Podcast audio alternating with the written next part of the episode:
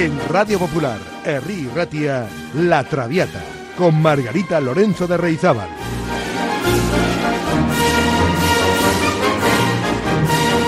Pasión por la lírica.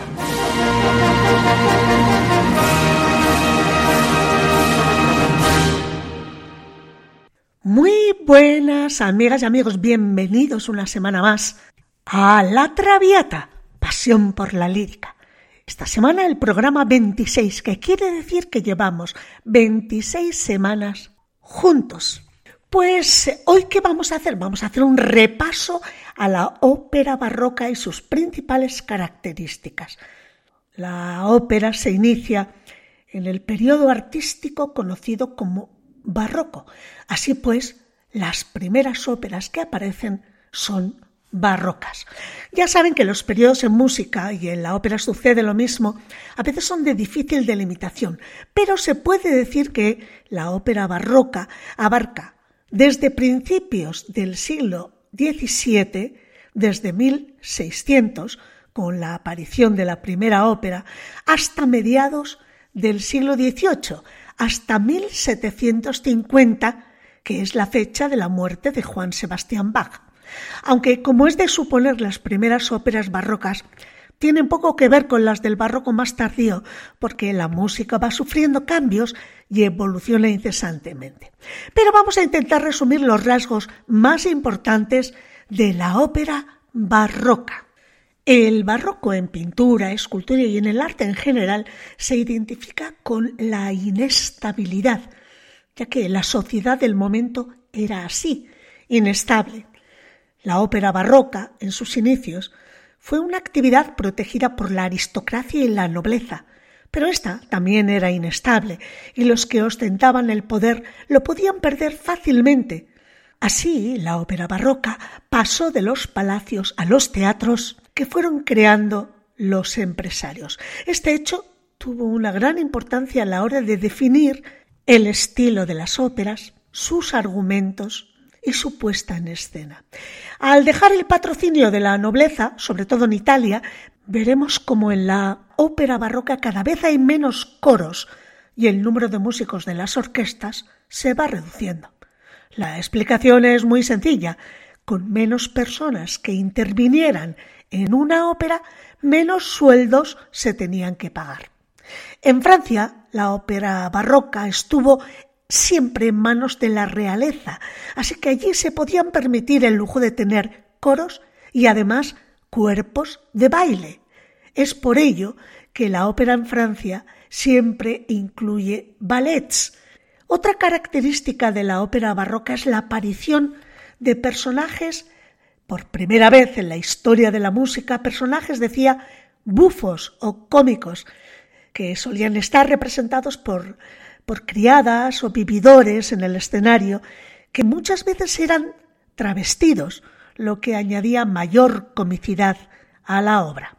La ópera barroca tiene como principal objetivo sorprender y maravillar al público, tanto por la escenografía como por el canto. En la ópera barroca lo de menos era el realismo, lo que era importante es que fuera sorprendente, espectacular y recargado. Y así debía ser también el canto.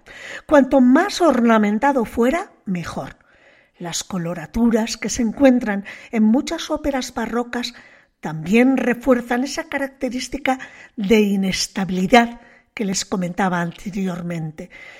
De este modo fue como los castrati, entre los cuales destacaba el famoso Farinelli, se convirtieron en las máximas estrellas representativas de la ópera barroca, por su facilidad para hacer toda clase de coloraturas y exhibiciones vocales, de tal modo que eran ellos los que ostentaron el mayor poder, imponiendo su voluntad a los mismísimos compositores. Este divismo de los castrati fue una de las causas de que en la ópera barroca hubiera cada vez menos números de conjunto e incluso dúos, pocos, ya que ellos, los castrati, no querían mezclar sus voces con las de otros intérpretes. Pues vamos a escuchar nuestra primera pieza musical de hoy. Les quiero ofrecer una grabación realmente interesante porque se trata de dos pie Jesu, un pie Jesu escrito por Ignacio Leibach, que está interpretado por el que se cree que fue el último castrati de la historia de la música, Alessandro Moreschi, con una grabación histórica.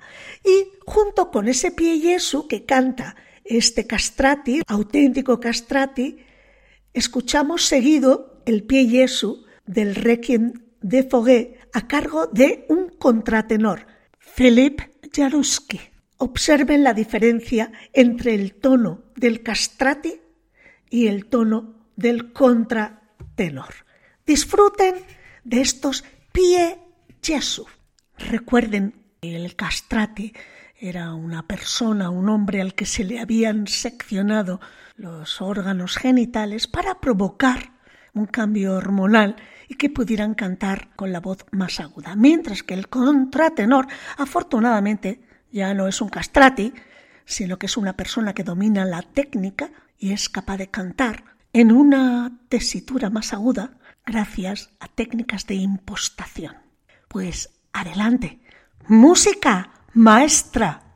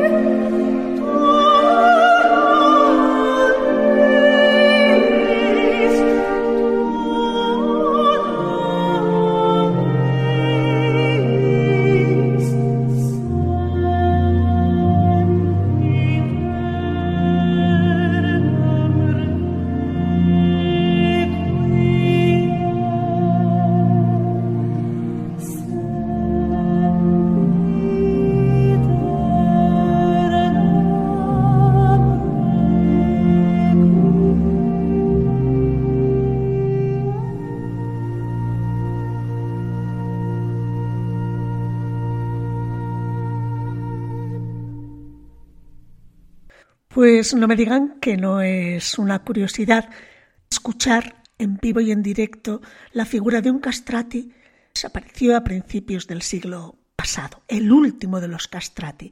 Y no me digan también que no es maravillosa y de una belleza sublime la interpretación que hace Philippe Jaruski, este pie Jesu, el Requiem de Foguet. Los castrati dominaron la escena durante la época barroca y al principio del clasicismo.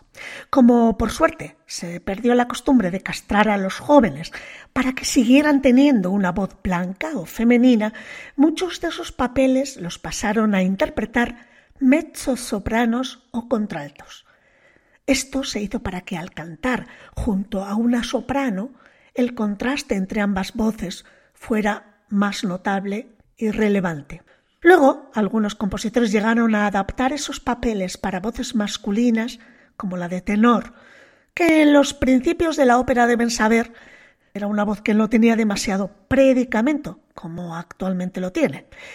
Otros compositores, sin embargo, decidieron crear estos personajes travestidos porque añadían un toque divertido o pícaro. Vamos a repasar algunos números de ópera barroca de algunos compositores, de los más representativos, comenzando por el barroco temprano. Y hay que hablar entonces de Claudio Monteverdi, del que se conoce como padre de la ópera, y he escogido uno de los dúos más bonitos de la historia de la ópera, para mi gusto, el aria Pur ti miro, pur ti godo, aunque se dice que no lo escribió él, sino otro compositor. Vamos a escuchar a Elizabeth y Andrea Scholl, este último contratenor, ella soprano, cantando este Purtimiro de Monteverdi de la ópera La incoronazione di Popea, la coronación de Popea.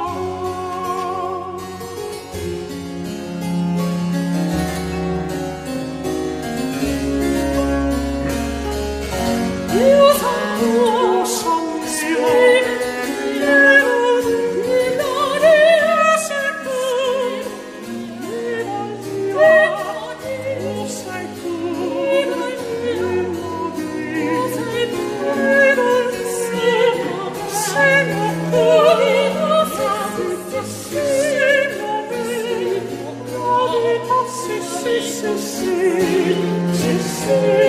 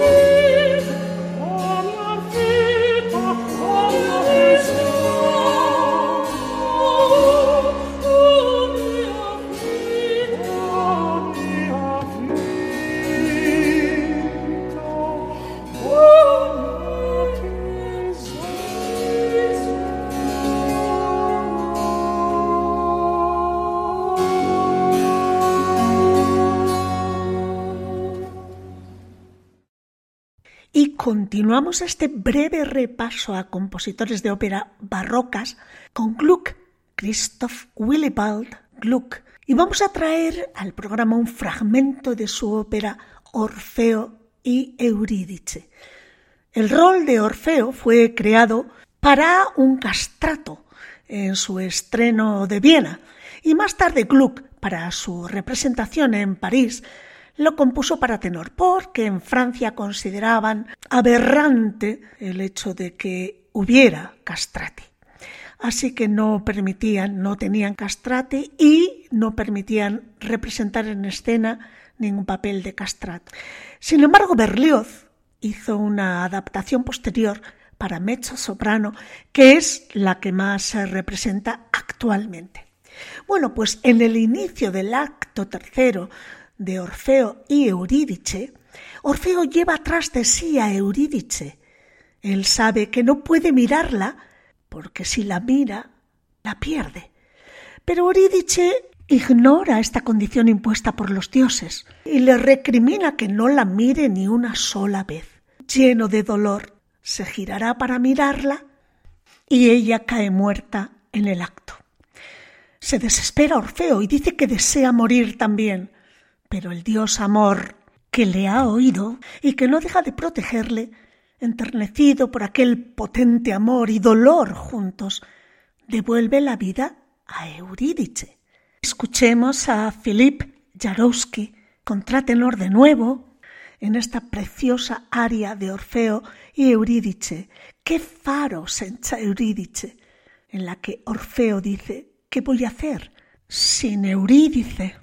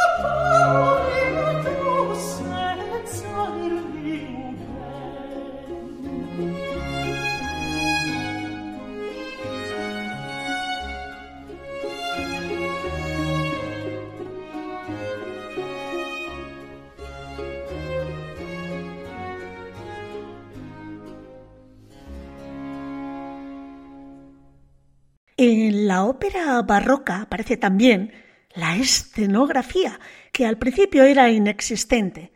Pero claro, se tenía que poder pasar de una escena que, por ejemplo, sucedía en un palacio a otra que tenía lugar en los infiernos, como en Orfeo y Eurídice. Y así se crearon las primeras tramoyas, algo que maravillaba al público. La ópera surgió en diversos focos diseminados por toda Italia. Sobre todo se consideran dos, Florencia en 1600 y Venecia a partir de 1637. En Florencia tuvo lugar la primera representación cuya partitura se conserva, que es la de Eurídice de Rinuccini. En Venecia, sin embargo, surgió el primer teatro público de gestión privada, sin el cual el género operístico no se hubiera extendido por Italia, sino que probablemente hubiese quedado como un espectáculo más de los que se ofrecían a los invitados en las cortes de la época. Durante el siglo XVII, la ópera se extendió por Roma y Nápoles, que llegaron a ser focos representativos durante el siglo XVIII, y también por otros países europeos, Francia, Inglaterra, Alemania y España. Bien, pues dependiendo del argumento, la ópera se dividió en aquel momento en ópera seria o trágica y ópera bufa o cómica, aunque desde el siglo XVII predominó la seria, especialmente con argumentos procedentes de la mitología greco-romana.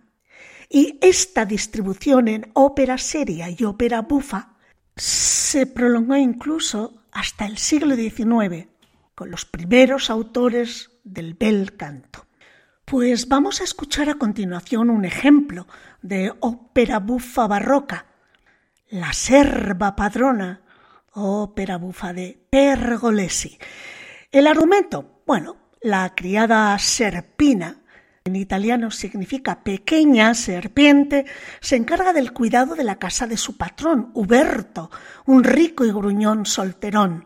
Cuando éste anuncia su intención de casarse, Serpina asegura que será ella quien se convertirá en la esposa de Huberto y en la dueña absoluta de la casa. Primero le demuestra a Huberto que ya no puede prescindir de ella, Luego aparenta que ella va a casarse y le presenta a su supuesto novio, que no es más que el criado mudo Vespone, disfrazado de militar. Finalmente Serpina le da a su patrón un ultimátum o le paga cuatrocientos taleros de dote por abandonar la casa al casarse ella, o bien directamente se casa con ella. Y finalmente Huberto elige el matrimonio, convirtiéndose así la sierva en patrona, de ahí el nombre la serva padrona.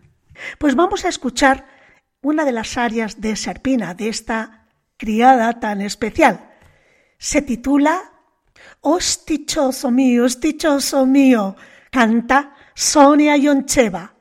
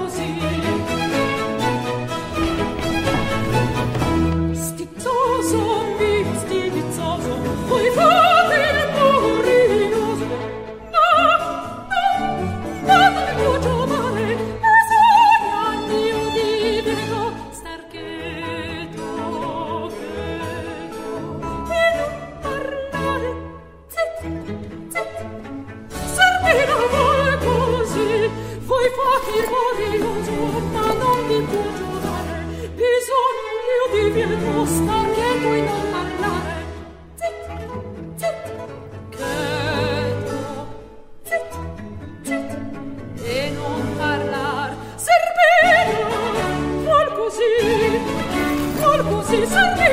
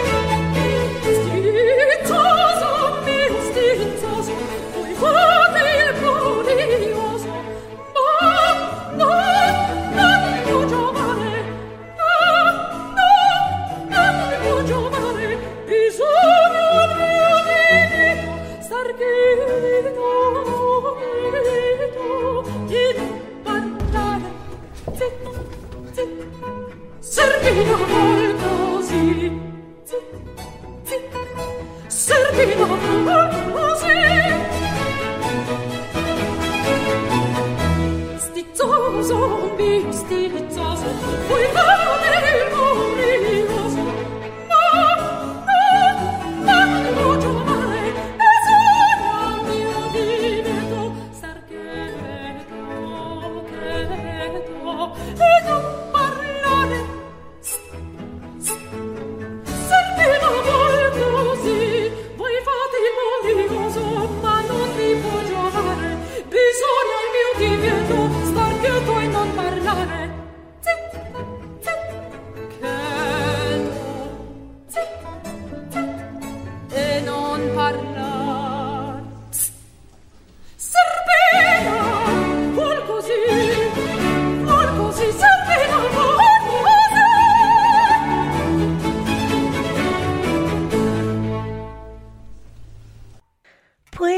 Ahora vamos a dar un breve repaso a las formas musicales que se incluían dentro de la ópera.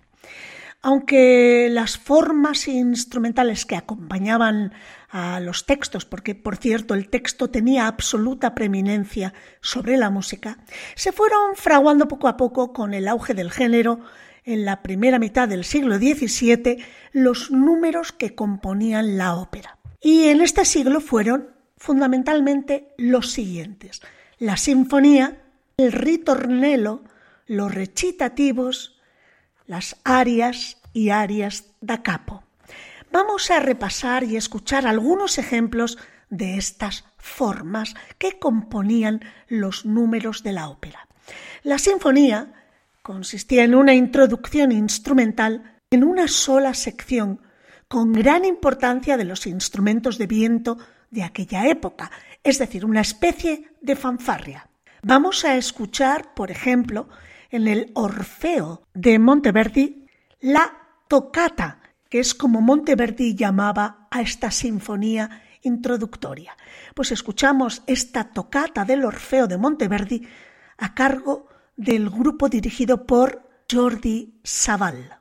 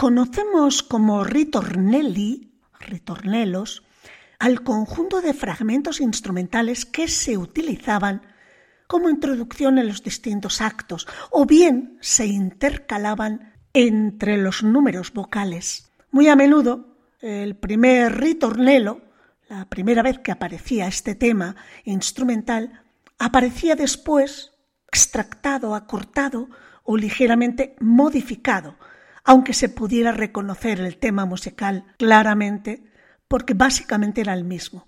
Por eso los ritornelli tienen una condición repetitiva, pero flexible, que fue de gran interés en el último barroco para los compositores de conciertos. Esta forma ritornello se extendió por la música instrumental y fue la base del género concierto grosso y concierto solista.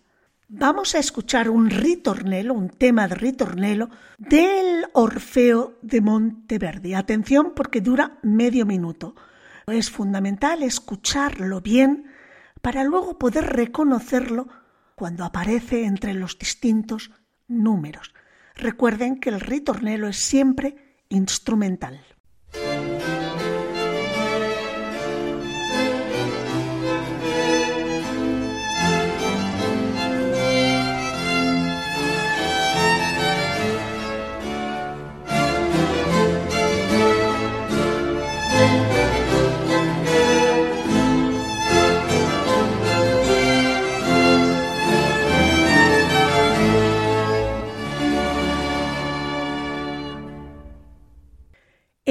Recitativo era la sección vocal más narrativa, donde avanzaba la acción de la trama teatral.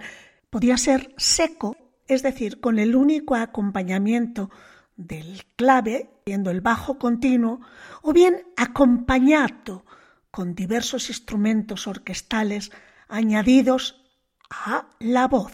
A menudo, sobre todo en Monteverdi, que dotó a los personajes de sus óperas de un perfil psicológico definido, los instrumentos de los recitativos acompañati estaban repartidos según los personajes, para reforzar su personalidad escénica y musical.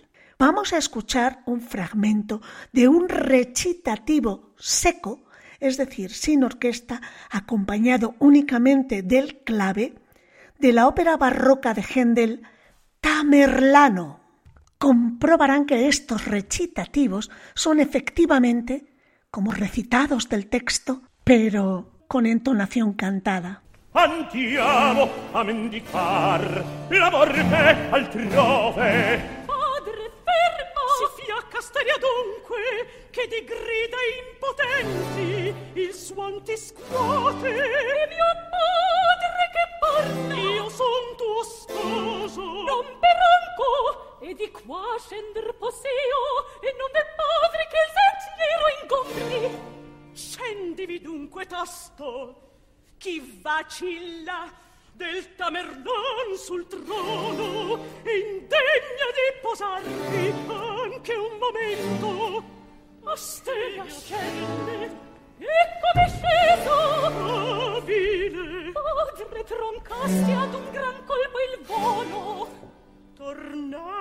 fate temerari ai vostri cecchi car che pospone a bassi affetti un renno di vagheggiar nello splendore è indegno. Andiamo. Tamerlan non vi partite. Ascoltiam e più di tutti fesso fissa in negli occhi o Tamerlano e Mina. Era il primo destinato amplesso che portava fastoso Asteria al letto.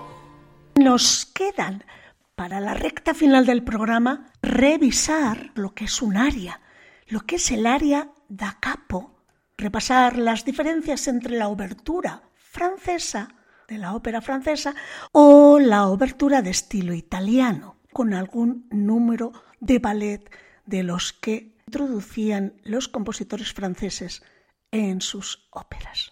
Continuamos con los movimientos que componían la ópera barroca.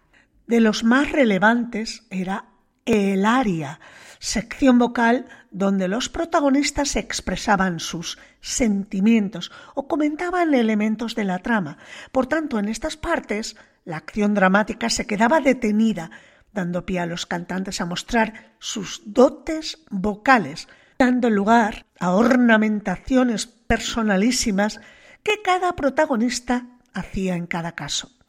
Frente al recitativo, más libre, el aria era una forma más rígida porque estaba sujeta a esquemas que se fueron estableciendo primeramente dos secciones contrastantes A y B, después A, repetición de A ornamentada y B, e incluso A, B, C, C, tres secciones distintas, repitiendo y ornamentando el carácter de la tercera.